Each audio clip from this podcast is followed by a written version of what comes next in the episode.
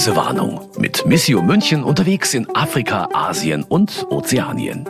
Und da sind wir wieder mit einer niegelnagelneuen Folge der Reisewarnung. Diesmal ist Barbara Busnar bei mir. Hallo, schön, dass Sie hier sind. Hallo, Frau Strauß. Wir hatten die aller, allererste Folge zusammen über Niger. Richtig, richtig. Die war direkt vor der Pandemie. Ja. Und jetzt bringen Sie niegelnagelneue Reiseerinnerungen mit. Denn Sie waren in Mauretanien in diesem Jahr über Ostern. Wie ging das denn? Ich meine, Mallorca galt ja schon als einigermaßen mutig. Also Niger vor einem Jahr, jetzt Mauretanien. Dazwischen hat sich die Welt ja ganz schön geändert. Kann man sagen, ja. Ja, eigentlich kam das auch für mich ein bisschen überraschend. Okay. Geplant war die Reise von zwei Redakteuren aus meinem Team und die Redakteurin, die den Teil ähm, hätte machen sollen, den ich jetzt angetreten habe, die hat dann relativ kurzfristig im Prinzip angerufen und gesagt, sie kriegt das jetzt nicht hin. Da kam alles zusammen, was zusammenkommen konnte. Die Tochter hatte im Hof mit einem anderen Kind gespielt. Das war positiv auf Corona getestet worden. Und dann hat sie eben auf den Anruf vom Gesundheitsamt gewartet. Das zweite Kind in der Kita, die ständig zumachte. Und dann sagte sie, irgendwie packt sie es nicht. Hier drehen gerade alle durch. Ja. Und dann habe ich überlegt, was machen wir jetzt? Die Reise war lang geplant, die war immer wieder verschoben, um den denkbar glücklichsten Augenblick zu wählen, wo man sagte, die Partner sagen uns, ihr könnt jetzt kommen. Und das war eben der Fall. Und dann habe ich geschaut, geht das oder geht das nicht? Und das ging.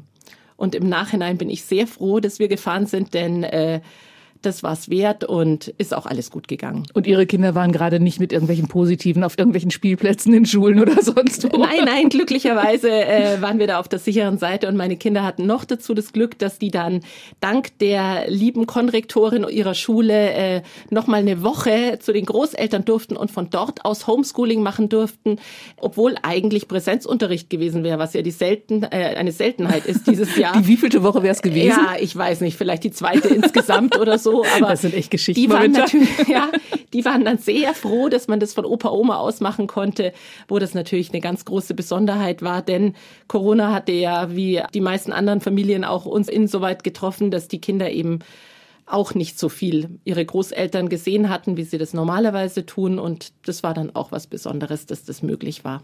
Also echter Win-Win. Dann sind sie geflogen, während alle Welt daheim im Lockdown saß. Wie waren das?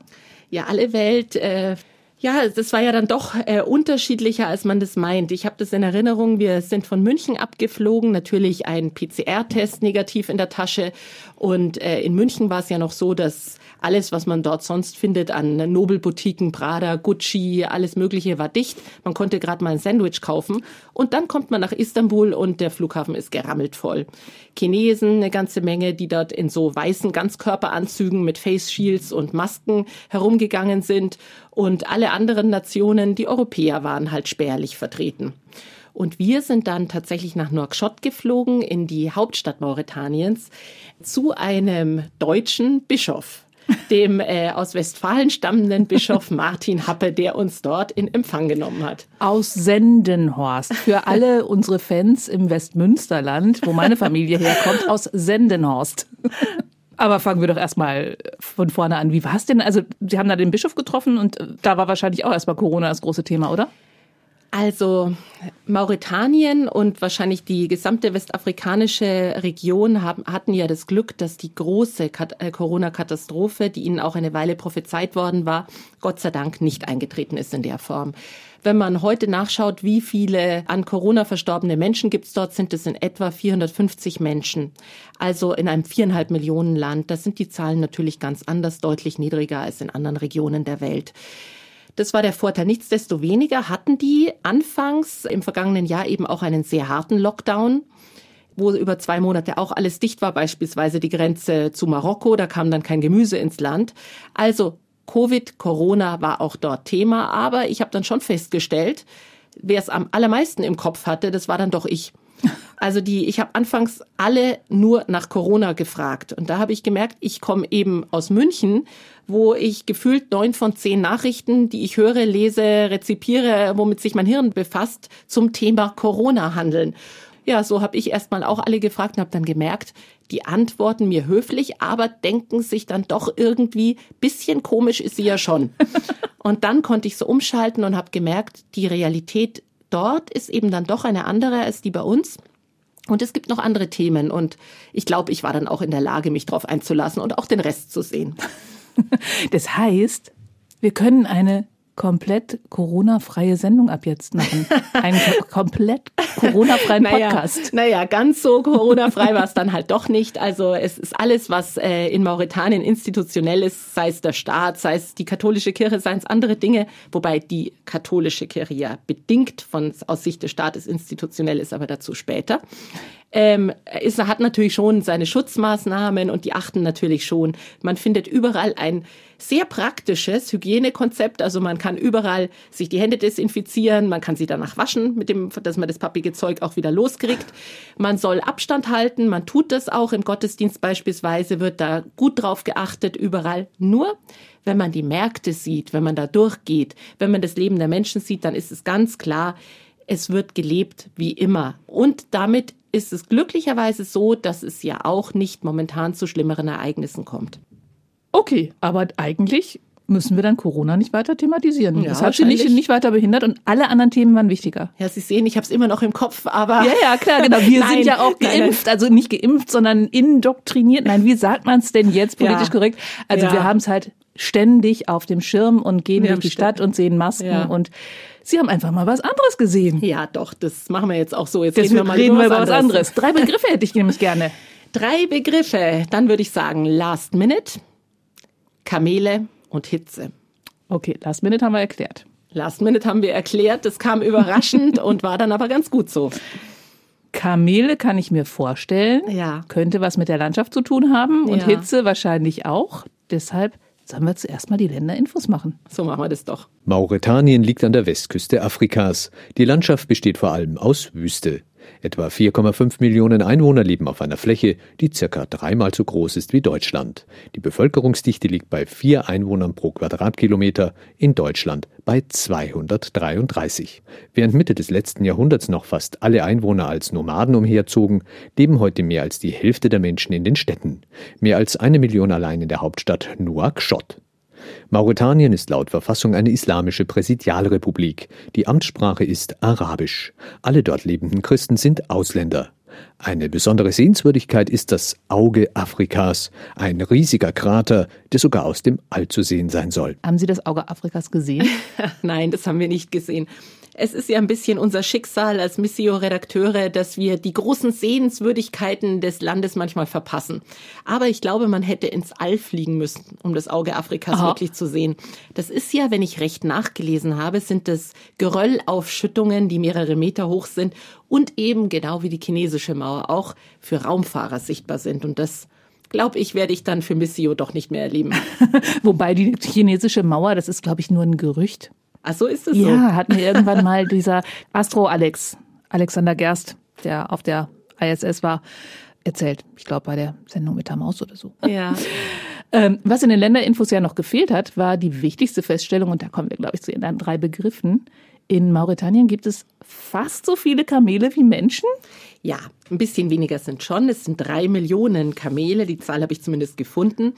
Und äh, es gibt ja ungefähr viereinhalb Millionen Einwohner, aber das zeigt schon die Geschichte des Landes und ein bisschen auch noch die heutige Wirklichkeit. Bis in die 60er, 70er Jahre des vergangenen Jahrhunderts haben die Menschen, die Mauretanier, eigentlich großteils mit ihren Tieren nomadisch gelebt. Und dann kamen die großen Dürren. Und dadurch sind eben äh, die Leute in die Städte gekommen und aus so einer eher kleineren Stadt, in den 60er Jahren wurde Nouakchott, die Hauptstadt, gegründet, mit gerade mal 8000 Einwohnern, entstanden dann eben Riesenstädte, also Riesen nach deren Maßstäben.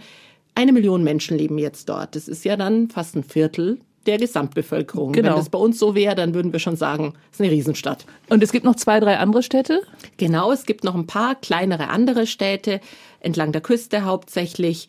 Und der Rest ist eben diese Weite des Landes, die sich hauptsächlich aus der Sahara bildet, dann aber auch aus so einem Sahelgebiet und ganz im Süden des Landes, wo der Senegalfluss ist, der dann auch die Grenze, die natürliche eben zum Senegal bildet, gibt es so einen relativ dünnen Grünstreifen.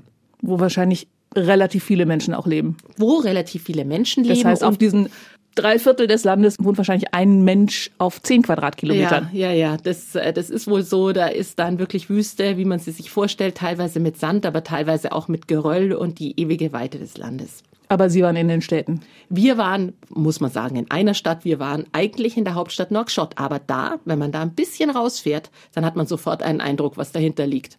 Okay. Da fängt aber die Wüste an. Ich wollte noch mal ganz kurz was zu den Kamelen. Da gab es doch noch irgendwie eine Geschichte mit einem Gastgeschenk. Das hatten wir nur gehört. Da wurde ein bisschen gespöttelt über die EU. Die EU hatte wohl äh, Mauretanien 250 Kamele geschenkt für die berittene Garnison zur Grenzsicherung. Und jetzt gibt's ja eben, wie gesagt, drei Millionen Kamele in, äh, in Mauretanien und die, da wurden dann Witze gemacht über diese Zahl und überhaupt, woher kamen denn die Kamele? Wir haben ja noch nie gehört, dass Europa selbst Kamele hat. Wahrscheinlich schenken die uns was, was ohnehin hier ist. haben sie dann dort gekauft und weiter verschenkt. So, so war das dann erstmal. Die Hauptstadt, in der sie auch waren, heißt Nouakchott. Nouakchott. Das ist ja echt was für Fans von äh, Stadtland Fluss oder Quizabenden, oder? Ja, so das äh, gehört mit Sicherheit zu den Städten, von denen man noch nicht so oft gehört hat bei uns. Wie sieht's denn da aus? Also ich kann mir das überhaupt nicht vorstellen. Sie haben es schon gerade gesagt, das ist im Prinzip, also die Stadt liegt direkt am Atlantik und geht mehr oder weniger vom Strand in die Wüste über, aber dazwischen ist eben diese Stadt. Wie, wie, wie ja, gibt es da Hotels? Gibt es da Restaurants? Da gibt es natürlich schon auch Hotels, da gibt es eine ganze Menge Restaurants, aber ähm, es ist eine Stadt, die nicht so große Fixpunkte hat, wie es bei uns so ist. Bei uns orientiert man sich ja, gut, die große, große Moschee gibt's als Punkt, an dem mhm. man sich orientiert, manche anderen, aber wenige im Prinzip. Das Straßenbild also ich muss ganz ehrlich sagen, ich bin zwar ohnehin nicht die Meisterin der Orientierung, aber ich hätte mich dort überhaupt nicht orientieren können. Das sah für mich eigentlich alles relativ ähnlich aus. Das, was man sofort sieht, ist, dass die Stadt in die Wüste wächst. Man fährt raus und man sieht, dass in den Dünen immer wieder ein Betonpfeiler steht, da wird was Neues gebaut. Es kommen nach wie vor mehr Leute und die siedeln sich einfach an, an Orten, wo wir denken, wie geht denn das? Woher kommt denn da das Wasser? Genau. Äh, was macht man da? Gibt es da Wasserleitungen? Ja, so richtige Wasserleitungen gibt's nicht. Das Wasser kommt äh, größtenteils auf Transport, also auf Lastwägen aus dem Senegalfluss, wird es in die Stadt Nouakchott gefahren und dann eben per Esel verteilt. Die Esel haben so Kanister und die bringen die dann wieder zu bestimmten Stellen. Da gibt's kleinere Kanister und dann geht es zu den einzelnen Haushalten. Also noch ganz anders. Und ein richtiges Abwassersystem gibt's in der Form natürlich auch noch nicht. Wie sind dann die Hotels so da? Ja, wir waren gar nicht im Hotel, daher ah, ja, kann okay. ich das gar nicht sagen. Wir waren in der Tat bei der kleinen katholischen Kirche untergebracht und da war alles ganz, ganz so, wie man sich bei uns vorstellt. Okay.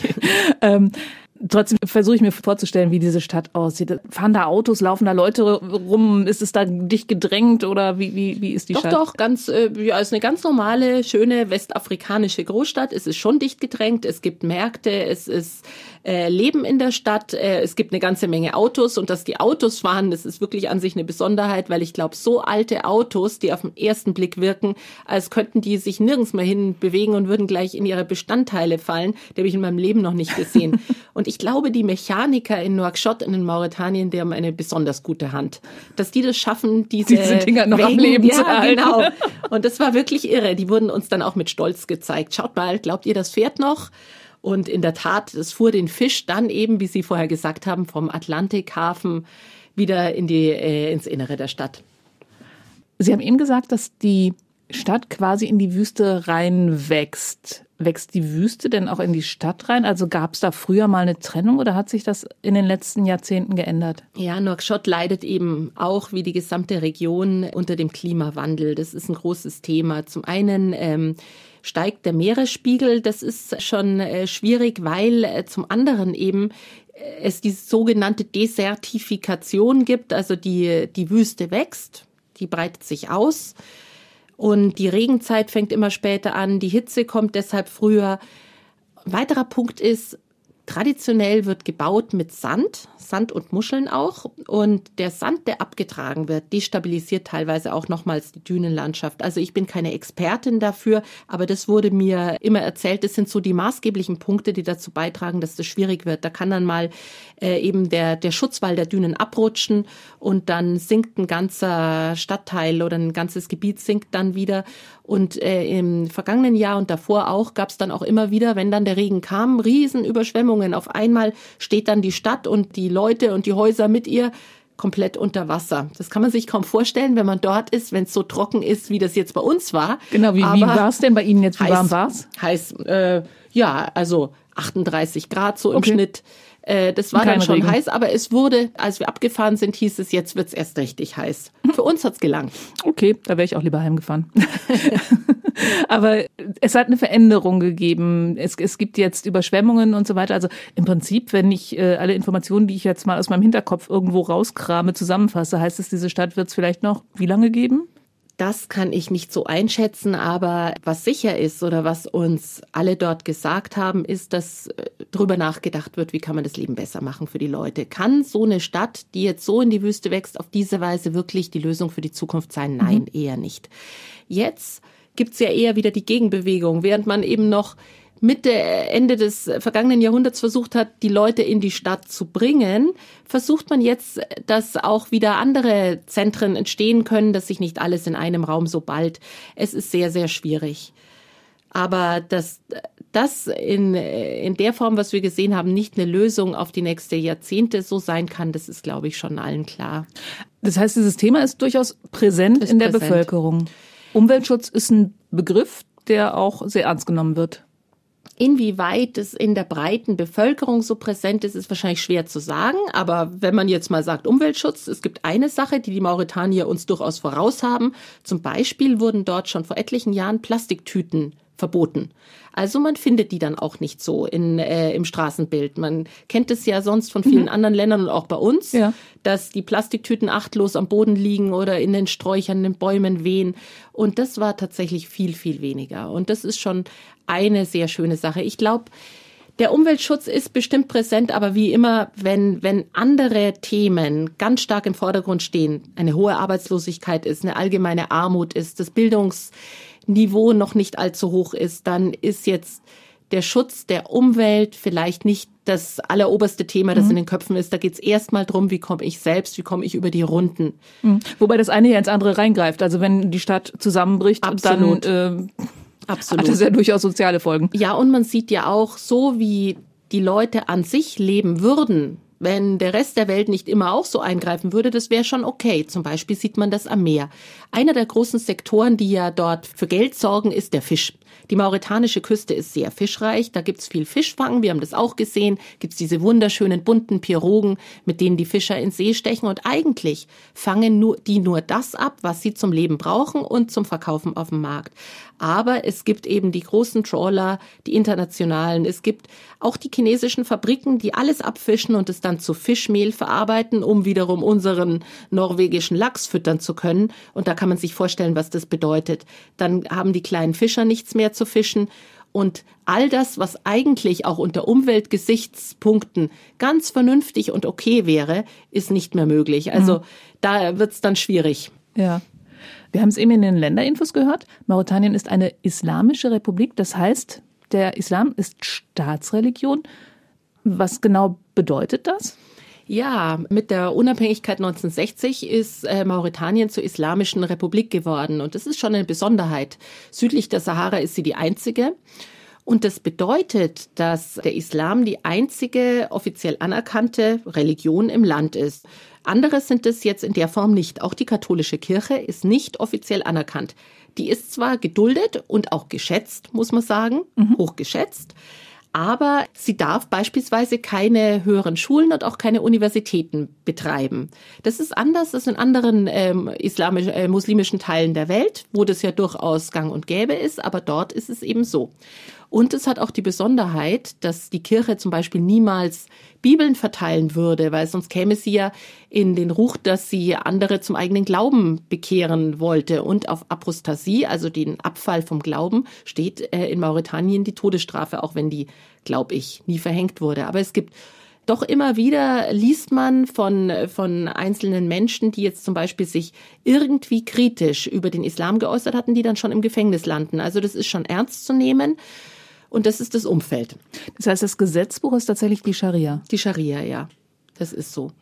Und jetzt ist es so, dass die kleine Kirche dort, die kleine katholische Kirche, die es eben gibt, eigentlich zu 100 Prozent aus Ausländern besteht. Es sind, die kommen von allen Ländern, aber eben nicht aus Mauretanien und sind für für alle Ausländer dort da, alle meist afrikanischen Ausländer, aber eben nicht für die Mauretanier. In einer Form schon für die Mauretanier. Und zwar in dem, was sie auch hauptsächlich auszeichnet, in ihrem sozialen Einsatz. Und dafür werden sie auch hochgeschätzt. Es gibt Kindergärten, es gibt Einrichtungen für Kinder mit Behinderungen, es gibt einen Nachmittagsunterricht, um ein bisschen auszugleichen, was die Schule nicht kann.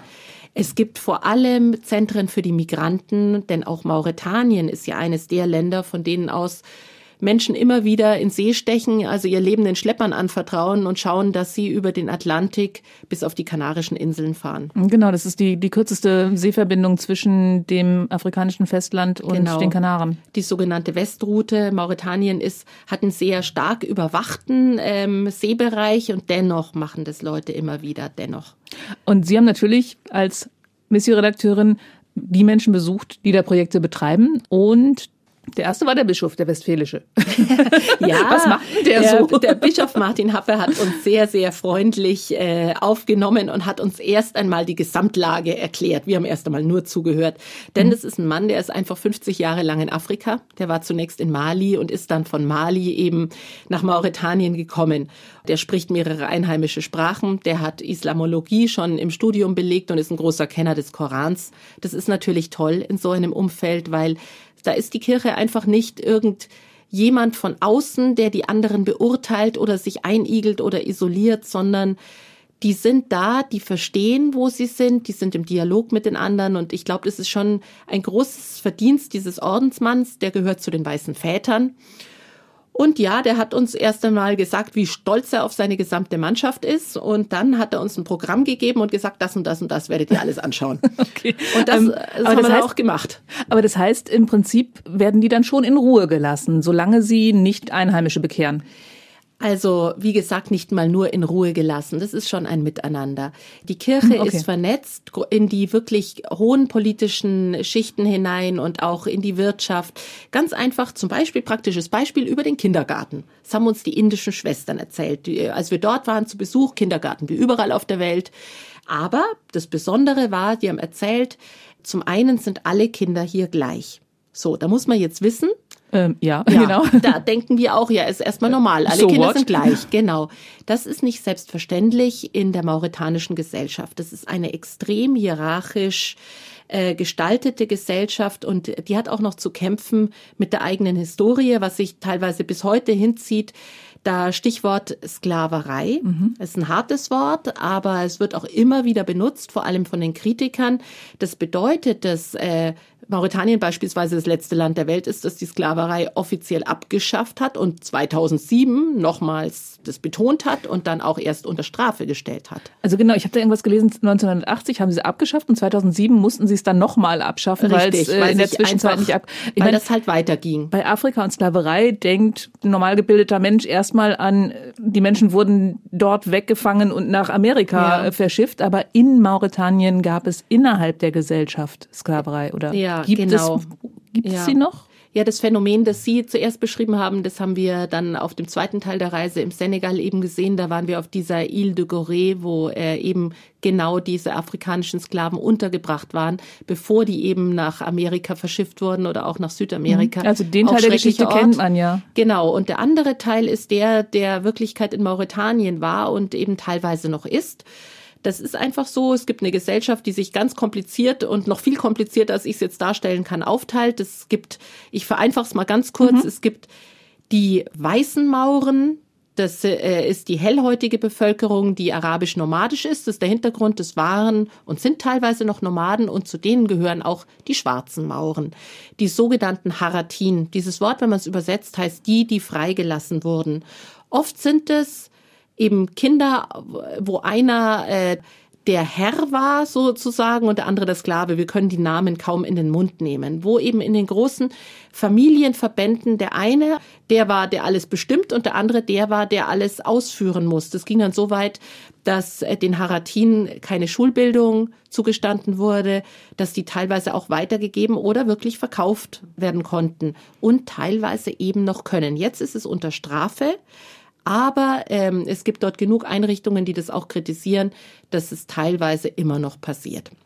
So, wir waren nur ein paar Tage da. Ich will mir auch nicht anmaßen, mhm. dieses komplexe Geflecht wirklich durchschauen zu können. Ich, das weiß ich das, nicht wie Herr Beckenbauer. Nein, aber aber ganz eindeutig ist zu sagen, die Gesellschaft arbeitet noch dran, dass das gerechter wird. Wir haben da auch einen äh, Menschen aus der sogenannten Gruppe der Haratin getroffen.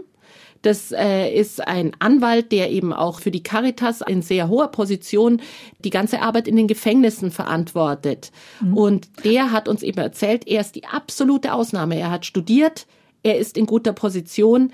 Aus seiner Gruppe, aus diesen Haratin, gibt es das so gut wie nicht. Und es war einer, der die Dinge beim Namen nennt, der sagt, der Staat sagt zwar, es gibt keine Sklaverei, gleichzeitig verbietet er sie. Also es geht nur entweder oder. Genau, also wenn sie 80 verboten worden ist und man sie 2007 erst unter Strafe stellt, dann muss dazwischen ja muss es sie auf jeden muss Fall da irgendwas liegen. Genau. genau. Und das Zweite ist, dass es sagt, das Bild des Auslands auf Mauretanien, sofern wir es überhaupt haben, wir haben ja beide schon gesagt, exotisch, man weiß nicht ja, viel. Ja, genau. Ich habe jetzt gerade überlegt, diese Pirogen, da kommen irgendwelche Assoziationen. Ich überlege gerade, welche Hütten, ja. Muschel bauen und so. Also diese Sachen, ja, aber die, so richtig ein Bild habe ja, ich nicht. Die erste Assoziation ist normalerweise ein äh, relativ hellhäutiger, nomadischstämmiger Mensch mit, äh, also diese typische Kopfbedeckung, so bisschen, also quasi ja, das sind eben die weißen Mauren mit diesen mhm. wunderbaren, schönen äh, Gewändern, ja, genau. die dann und die Kamele und so stellt man sich das vor, die Dattel, die Kamelmilch. Also Nomadenromantik. Genau, Nomadenromantik mit einem arabischen Einschlag. Das stimmt, das gibt es, das gibt es äh, auch, aber es gibt eben auch die anderen. Es gibt eben auch die Haratin, die mhm. sind genauso arabisch-nomadisch geprägt, aber eben dunkelhäutig. Und das war das, was der Herr Matalla von der Caritas uns eben erzählt hat, der selber Haratin ist. Die kommen überhaupt nicht vor im Bild und schon gar nicht die 30 Prozent übrigen, die eben mit dieser Kultur nichts zu tun haben, sondern Wolof sprechen oder eine der anderen Sprachen, die es dort eben gibt. Die einfach anderen Ethnien, Ethnien angehören und keinen nomadischen Hintergrund, Hintergrund haben? oder? Kein nomadischer mhm. Hintergrund. Ja, und der Blickpunkt, den wir von Missio aus Aber das heißt, ja. mal ganz blöd gefragt, je dunkler die Haut, desto schlechter die soziale Stellung? Ja. Ja, das ist fürchterlicherweise etwas, das wir in den größten Teilen der Welt finden und das in seiner Ungerechtigkeit so klar auftritt, aber immer wieder oder noch existiert. Und das ist natürlich erschütternd. Es ist schon so, Absolut. wenn man es ganz arg vereinfacht, ist es so. Und ja, aber dagegen gibt's auch, das wurde uns eben auch gesagt, um auch mal das Positive zu sagen, die Gesellschaft ändert sich und das hat der Anwalt der Caritas auch gesagt, sie ändert sich, aber sie ändert sich sehr langsam. Mhm. Ich finde es nur so überraschend, weil die meisten sind doch dunkelhäutig, die sind doch mehr. Das verstehe ich dann immer nicht, wie sich das so durchsetzen kann. Also die Hellhäutigen haben auch die besseren Positionen. Positionen. Machtpositionen ist, und so weiter. Es ist schon nach wie vor so, dass die äh, weißen Mauren in der politischen und wirtschaftlichen Elite sitzen, hm. obwohl sie mit Sicherheit zahlenmäßig eine Minderheit darstellen eine gerechte Gesellschaft sieht definitiv anders aus, aber zurück zum Kindergarten. Dort und in kleinen Schritten wird eben schon dran gearbeitet, dass zumindest hier bei den Kleinsten, dass alle miteinander spielen. Und ich glaube, das sind wirklich die Dinge, die dann wirklich den Unterschied machen, weil abgesehen von äh, Recht und Gesetz, das gesprochen wird, ist es ja so, zunächst mal muss in den Köpfen der Leute klar werden, jemand hat vielleicht eine andere Hautfarbe und er ist genauso viel wert wie ich. Und das passiert eben wenn Kinder schon miteinander spielen und sich kennenlernen über die verschiedenen Unterteilungen der verschiedenen Ethnien hinweg und immer da, wo Menschen sich kennen, wächst Verständnis und das sieht man, der andere ist gar nicht groß anders als ich. Genau. So Bei den Kindern zählt im Zweifelsfall einfach mal mehr, wer besser Fußball spielen kann. Definitiv. Das war die erste Station, die Sie besucht haben oder die erste Station auf dem Programm des Bischofs. Eine zweite war eine Einrichtung für Kinder mit Behinderung. Darüber hatte ich auch mit der Antje Pöhner gesprochen im Letz-, in der letzten Folge. Ich glaube, das ist da ähnlich, dass die Kinder versteckt werden. Ja, auch das ist so, das wurde uns dort gesagt, dass die Familien, die eben Kinder mit Behinderungen haben, komplett überfordert sind. Und der erste Reflex der Großfamilie ist oft noch verstecktes Kind oder eben die Frau wird ausgestoßen. Das ist das Allerschlimmste, weil äh, dann oft überhaupt gar kein Geld mehr da ist, um sich selbst und das Kind durchzubringen. Und das sind schon Situationen, die in große Verzweiflung münden können. Wir waren dann an dem Ort, ähm, da haben wir, konnten wir schon sehen, dass die Kinder, die gebracht wurden, eigentlich eine Möglichkeit hatten, die die zu Hause nie gehabt hätten. Das sind einfach Kinder, die zum Beispiel, die nicht richtig laufen können, die wurden dann, in, die hatten dann die Möglichkeit, so kleine Gehhilfen zu benutzen und die Mütter haben sie dann wirklich aufopfernd und lange und mit Geduld, da haben die die Runden gedreht und das war eigentlich großartig. Und was mir noch aufgefallen ist, auch für die Mütter war das so ein Ort, wo sie ähm, aufatmen konnten. Auf einmal waren sie nicht mehr Ausgestoßene und welche, denen ein ganz komisches Schicksal widerfahren ist, sondern sie haben gesehen, sie sind nicht allein. Da gibt es auch andere, die sind in der gleichen Situation und da kann man was tun. Da kann man helfen, da wird ihnen geholfen und sie können beisammen sein und sich austauschen. Und ich glaube, das allein ist ein ganz, ganz großer Wert. Und für die Kinder natürlich ohnehin. Ich wollte gerade sagen, also wenn man Kinder, die eine Gehbehinderung ja. haben, fördert und die können sich alleine fortbewegen, können die ein normales Leben führen. Also ist auch eine ganz andere Perspektive für die gesamte Familie dann. Ja, ja, wobei die Realität schon so war, dass die Gesamtlast eigentlich auf die Mutter übertragen wurde. Das muss man schon sehen. Also die Mütter, die wir dort getroffen hatten, die standen eigentlich in der kompletten Verantwortung und mussten schauen, wie sie das Kind mit durchbringen. Und es sind oft junge Mütter und manchmal und im, im Schnitt gibt es auch relativ kinderreiche Familien in Mauretanien. Also ist das auch nicht das einzige Kind, das versorgt werden muss.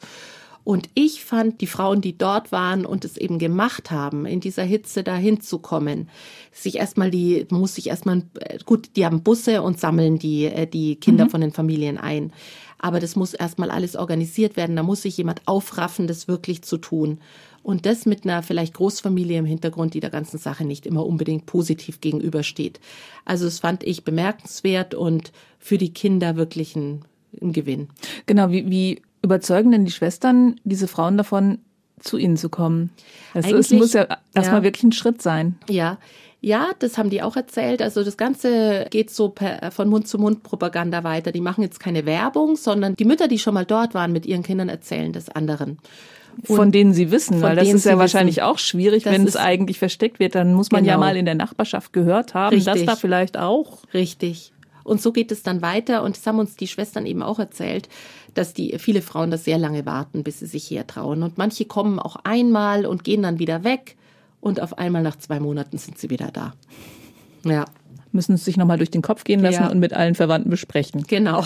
oder wahrscheinlich viele so, oder Leute überzeugen nicht. oder, oder so. einfach selbstständig dann doch die Entscheidung treffen.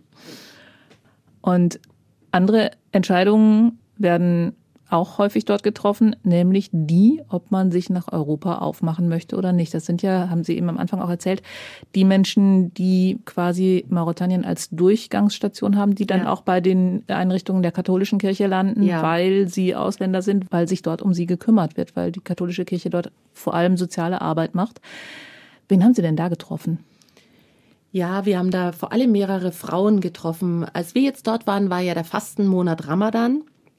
Und es ist ja für die Nicht-Muslime, die äh, aus den anderen afrikanischen Ländern eben teilweise auch da sind, kein ganz leichter Monat, weil wer dann als Straßenverkäufer beispielsweise arbeitet, der hat tagsüber kaum was zu tun und da kommt dann auch kein Geld rein.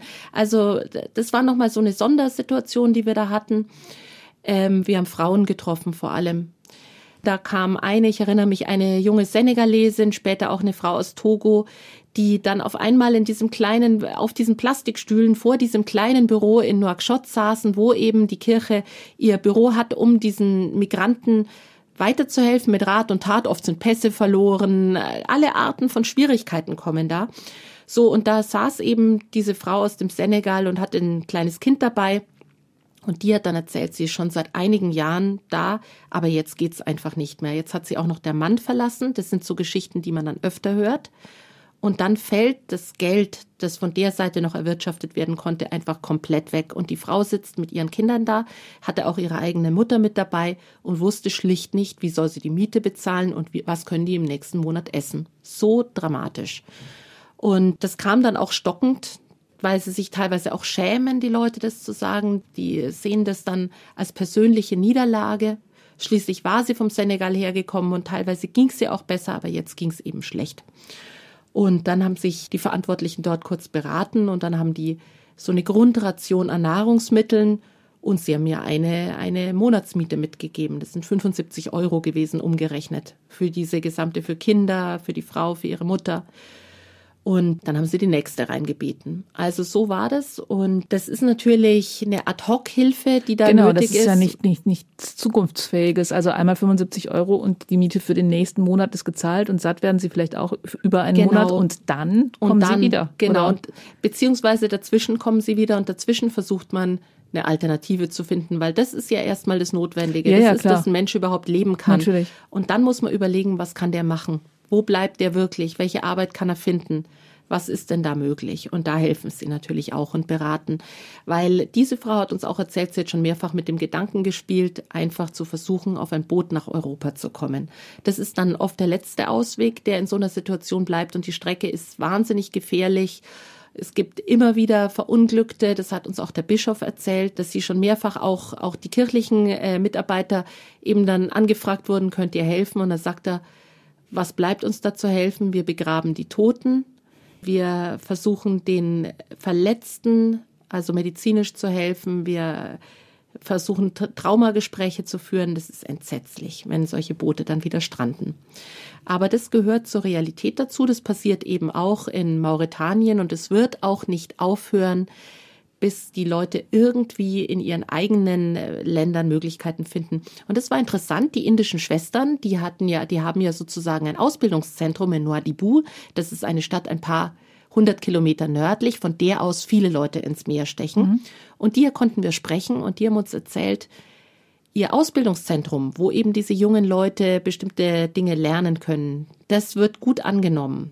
Und ein Drittel von denen, die da ihre, ihren zertifizierten Abschluss machen, die bleiben in Mauretanien und finden Arbeit. Okay. Ein zweites Drittel geht ins eigene Heimatland zurück, aber das letzte Drittel, das versucht sein Glück mit der Überfahrt übers Meer. Davon sind manche auch nicht abzuhalten. Wie ist die Arbeitslosenquote in Mauretanien? Können die Leute mit einer Ausbildung tatsächlich einen Job finden? Ja, es ist schwierig, Arbeit zu finden. Also ich glaube, es liegt bei 40 Prozent. Ja, also verstehen kann man jeden Einzelnen, der es versucht. Aber den Leuten eine Perspektive zu bieten, damit sie erst gar nicht auf die Idee kommen, das wäre die Lösung. Ja, das ist auch die Einschätzung der Kirche. Die Kirche sieht natürlich das große Unglück, das da passiert und sieht auch, dass eigentlich die afrikanischen Länder ihre, ihre jungen Leute und die Ideen und die Kraft und alles gut brauchen könnte. Aber natürlich, wie Sie gesagt haben, verstehen kann man das. Wenn jemand einfach nicht weiter weiß, wenn jemand fast am Verhungern ist, dann versucht der Mensch in seiner Verzweiflung etwas anderes zu erreichen. Unsere sogenannten Wirtschaftsflüchtlinge. Ja. Hören wir doch noch mal mit den Westfalen auf. Wie ist der überhaupt da hingekommen? Also äh, der hat sich, der ist einfach ins Kloster gegangen, oder? Ja, es gibt ja diesen, diesen wunderschönen Begriff, den mal ein anderer äh, weißer Vater mir gesagt hat. Es ist der Begriff des innerkirchlichen Menschenhandels. Aha. Den habe ich nie vergessen, den Begriff. Das bedeutet einfach, wenn man sich einer Ordensgemeinschaft anschließt und weiß, die ist in Afrika oder woanders tätig, dass man irgendwohin versetzt wird. Und zuerst wurde der Bischof Martin Happe, der damals noch Priester war, eben äh, nach Mali geschickt und hat dort ein Vierteljahrhundert gearbeitet und gewirkt. Und dann ging es eben äh, nach Mauretanien. Er selbst hat uns gesagt, er hätte nie an Mauretanien gedacht. Das ist ihm halt sozusagen zuteil geworden. Und dann hat er erzählt, am Anfang hat er einfach nur viel gelesen und viel zugehört. Und dann hat er sich in dieses Umfeld eingefunden. Und das ist schon beachtlich, wenn man dort ist und sieht, welche Rolle die Kirche spielt und was sie auch an Gutem tun kann. Ja, einfach diese Präsenz, die ähm, ja, für die Menschen da ist und dann wirklich ihre Wirkung entfacht. Sie schreiben sowas Schönes in Ihrem Artikel über ihn. Der will ein Zeichen der Liebe Gottes sein. Ja, das hat er uns so gesagt. Also das möchte er, wenn man ihn fragt, ähm, was ist denn dann Ihre Mission quasi in, in dieser Weltgegend? Und dann sagt er ja, das tun, was äh, Jesus uns gesagt hat, ein Zeichen der Liebe Gottes sein. Also wirklich dahingegangen, Dahin gegangen, um da zu sein. zu schauen, um zu schauen, was ist nötig. was ist nötig und das macht er dann Absolut. auch. Und Ärmel das- hoch und bloß. Ja, Und Ärmel hoch und los, so war der und so ist er. Und man muss sagen, so ist auch seine gesamte Mannschaft. Der ist ja nicht alleine. Ja. Und trotzdem hochgebildet, also Ja. jetzt hemsärmlicher, gebildeter Westfalen halt. Ja. Okay, es war eine super spannende Reise. Jetzt sind wir wieder gelandet in Deutschland. Wissen Sie schon, wo die nächste Reisewarnung hingeht? ja, ich glaube, die nächste Reisewarnung, das könnte man schnell nachschauen. Genau. Äh, mein Kollege, der Christian Selper, wird da was ganz Interessantes berichten. Und zwar geht es um den Tschad. Der schreibt hier gerade in der Mail, Dort gab es gerade einen gewaltsamen Machtwechsel. Der langjährige Militärherrscher Idris Deby kam bei einem Rebellenangriff ums Leben. Unsere Reise hat uns damals an die Grenze zum Sudan geführt, wo die Flüchtlinge aus der Krisenregion Darfur leben. Wir waren während der Regenzeit unterwegs und haben erlebt, wie die Wüste plötzlich grün war. Also ja, ein Kontrastprogramm zu der heutigen Folge. absolut, absolut. Die grüne Wüste, vielleicht trotzdem mit Kamelen. Ja. Veröffentlicht wird die Folge auf jeden Fall am 1. Juli. Barbara Brustler, vielen Dank, dass wir mit Ihnen verreisen durften. Vielen Dank, Frau Strauß. Es hat mich auch sehr gefreut, wieder mal bei Ihnen zu sein. Und ich verabschiede mich auch von unseren Hörerinnen und Hörern. Bis zum nächsten Mal, Ihre Brigitte Strauß. Das war Reisewarnung mit Missio München unterwegs in Afrika, Asien und Ozeanien. Ein Podcast von Missio München, produziert vom katholischen Medienhaus St. Michaelsbund.